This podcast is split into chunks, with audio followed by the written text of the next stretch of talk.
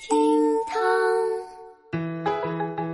，Hello，各位好，我就是那个真的好疲惫但没法早点睡的小雨。那昨天咱们节目的评论区那叫一个天马行空，本来呢是问大家都骑什么上学上班，嘿，这一个个的答案五花八门。我看了一看啊。这里头有什么骑自己两条腿的，骑老鼠上学的，骑火车上学的，还有一个什么骑十不想去上班的，这我真听不懂。然后呢，还有福建的朋友说自己是骑树上学，天津的朋友说骑煎饼果子。哦，而这个山东的朋友们啊，我希望你们能统一一下意见，是吧？有的说咱山东是骑大葱的，有的说咱山东是开着挖掘机去上班的，还有的说呀是直接划船去的。不得不说，你们这交通工具啊，确实很丰富。另外，这位骑着闺蜜的头上学的啊，喜马 ID 叫做鲜奶小企鹅的这位朋友啊，呃，首先呢要祝你生日快乐。其次啊，小雨就想说了，你这个交通方式啊，有点费闺蜜哦。微博二百九十四万人关注，男子驾照被扣，科一考十一次未通过。日前，浙江温州沈海高速福建方向，两辆车因刹车不及发生了追尾。那民警在核查驾驶证的时候，发现宝马司机陈某他的驾照是超分暂扣、停止使用的状态。咋回事呢？这个陈某交代啊，他于二零零九年考取了驾照，二零一九年因为酒驾被记满十二分，需要重新考取科目一。那在此期间呢，他先后十一次参加科目一的考试，但是啊都没通过。而这次呢，是心存侥幸借别人的车开上了高速，没想到这就出事故了吗？现在陈某将面临两百到两千块的罚款，并处拘留十五日以下，还要承担事故的全部责任。听到这儿，小雨相信手机边各位应该跟我有相同的疑问：这科一考试对陈某来说到底有多难呢？啊，我看他年纪也不大，这是不识字呢，还是不会操作电脑呢？反正啊，我是不太明白。毕竟你之前都考过了，都拿过驾照了，咋现在考十一次都全部破该了呢？对此，不少网友都开始怀疑这哥们儿的第一张驾照它的真实性了。同时啊，有人也说了啊，先前排心疼一下这十一次考科一的钱呢。有人也表示了，科一难道不是考理论吗？还有网友则是无奈的劝解说：“算了，哥们儿，不要勉强自己喽，这一辈子忍一忍，那就过了。” 哎，说来也是啊，有的人呢是拿了驾照就会得到一辆车，而有的人呢那是拿了驾照可能会毁掉一辆车呀。或许有些人生来就是客车客驾校的，毕竟啊，这位大哥这么无证上路，可真是有点费宝马啊。而更尴尬的就是，您这宝马都还是借来的。Oh no！微博一百四十七万人关注，天降六十张百元大钞，女孩直呼烫手。最近，浙江义乌天上突然飘下了很多的百元大钞，这经过的女孩和其他两位朋友呢，赶紧把这些现金捡了起来，然后拨打了幺幺零。民警赶到现场之后，女孩是笑着把钱交给了民警，还调侃了一句说：“哎呀，警察叔叔，你们先把钱拿着啊，这钱啊，我们拿着烫手。”后来，民警是拿着现金挨家挨户走访居民，但是无人认领。还好啊，之后有一位奶奶报警，她表示这钱是被她三岁的小孙子给扔下去的。当他们一家人下楼去找的时候，这路上啊早就没有现金了。为此，奶奶是难受的晚饭都吃不下。那所幸啊，有这么几个小姑娘把现金捡起来之后交给了警方。而后来据了解，这小孩呢共撒下了六千块，最终只找回了五千七百块。那我知道很多人都不相信“视金钱为粪土”这句话，看了这条热搜，总该相信了吧？而小雨我呢，也是一直不相信“千金散尽还复来”这句话。现在呢，看着这条热搜，我也信了。这小姐姐人善心美，分分钟获得无数网友的点赞。有的皮皮虾网友啊，还提问说：“喂，你们说那小孩扔现金算不算高空抛物啊？那毕竟那也砸到人了的吗？” 得嘞，是不是高空抛物？小雨我不知道，但我知道没找回来的三百块钱啊，就当买个教训了。建议家长一定要给孩子一个完整的童年，比如说男女双打什么的，是吧？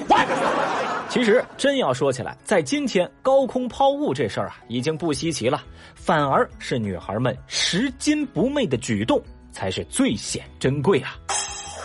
微博二百一十四万人关注，男子下河摸鱼，泳裤遗失，不敢上岸。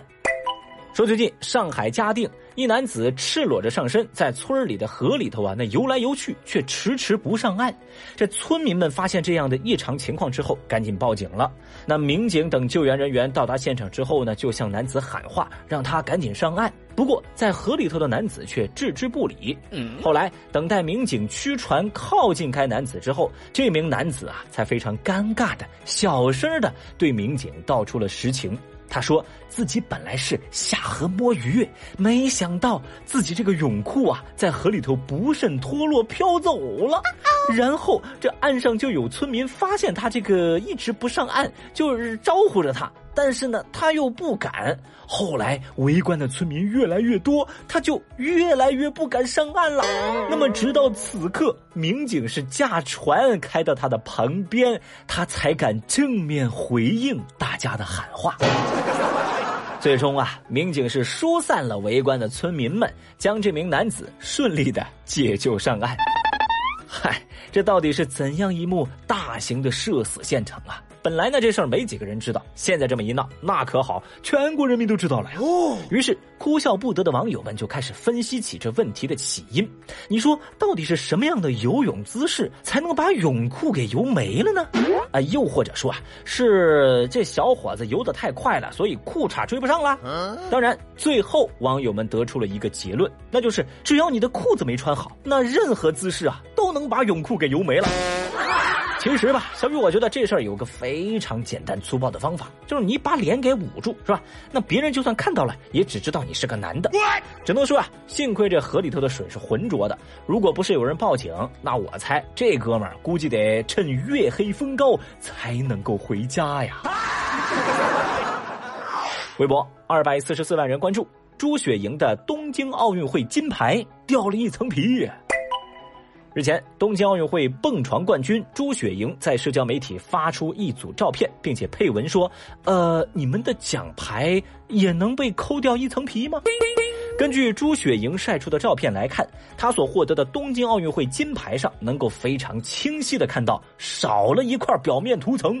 这朱雪莹就解释说，她也不是故意去抠那个金牌，因为最开始她发现金牌上缺了一小块，她本以为是奖牌脏了，于是就拿手去蹭了蹭，擦了擦，却发现缺口的颜色没有任何的变化，然后她就拿手指甲呀去抠了一下，就这么一抠啊，劈掉了，那块缺口变得更大了。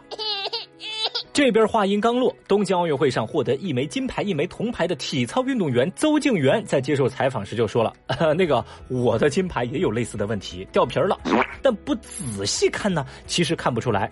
另一方面，我那个铜牌啊，没这个问题。”紧接着，东京奥运会男子两百米个人混合泳金牌得主汪顺表示非常认同上述两位运动员的观点，因为啊，他的金牌也秃噜皮了。对此，东京奥组委回应中国媒体说：“此次剥落的部分呢，不是镀金的那一层，而是涂在奖牌表面的一层涂膜，这个不会影响奖牌本身的质量哦。”这事儿不能说的太细。微博网友们那是已经一个个的排着队来跟朱雪莹探讨这个问题了。有人就调侃说了：“哎呀，你说你为什么要抠它呢？啊，你要是再抠啊，那就把里面的巧克力给抠出来了。”哦。有人也表示说：“哎呀，这个质量啊，还不如我买的仿制金牌呢。”盘他！紧接着就有人回复道：“哎呀，你们再自信一点啦，这都还不如我在超市里买到的金币巧克力呢。”我不能想象。哎，或许朱雪莹本人也没有想到，自己就只是抠了一抠，竟然就看到了日本人的工匠精神。当然，言归正传啊。众所周知，奥运金牌它不是纯金的，而东京奥运会的金牌呢，大约是重五百五十六克，只有六克是镀在表面的黄金。而今年这个奥运会的主题大家都知道，哈哈，低成本、可回收、超环保。所以呢，关于这个事儿，低情商的说法是：哎呀，这个金牌质量特别的不好。但是我们应该高情商的表达，应该夸这个金牌太环保了，简直达到了可降解的标准呐。那有一说一啊，环保理念值得推崇，但是基本的质量咱得达到吧？啊，抠一抠就破皮了，这真是有点过分。关键呢，不怕不识货，就怕货比货。那之前不就有国外媒体报道吗？说俄罗斯选手的北京奥运会奖牌历经了一次火灾，结果连绶带都是完好无损。这可能就是传说中的真金不怕火炼。朋友们，让我们把北京奥运会 YYDS 打在公屏上。好了，节目最后呢，本来想跟大家聊一聊这个天府少年团出道的那些事儿，正好我听隔壁美丽也聊了这个事儿。那具体的情况呢，我就不赘述了，您可以出门左拐找美丽去了解详情。反正吧，目前为止啊，我发现咱听到的各种论调几乎都是成年人发出的声音，所以小雨我就在想啊，那些跟少年团团员同龄的七八九岁的孩子们，他们对这事儿到底是怎么看的呢？如果我没记错的话，以前的孩子们小时候的梦想都是成为科学家、宇航员、什么老师之类的，而现在不少报道都说，很多小孩的梦想已经变成了出道成名赚钱。如果先把天府少年团的事儿放一放，就现在这个状况，是不是它本身就说明了什么问题呢？那关于这事儿您怎么看？来来来，节目下方评论区来说说您的看法。啊，对了啊，记住是来我们微博报的节目评论区留下您的看法。好了，以上就是今日份的厅堂微博报，解锁更多互动姿势，欢迎来喜马拉雅 APP 微博报的评论区活捉小雨哦，又或者来新浪微博找我玩耍。明天我们再聊，拜拜。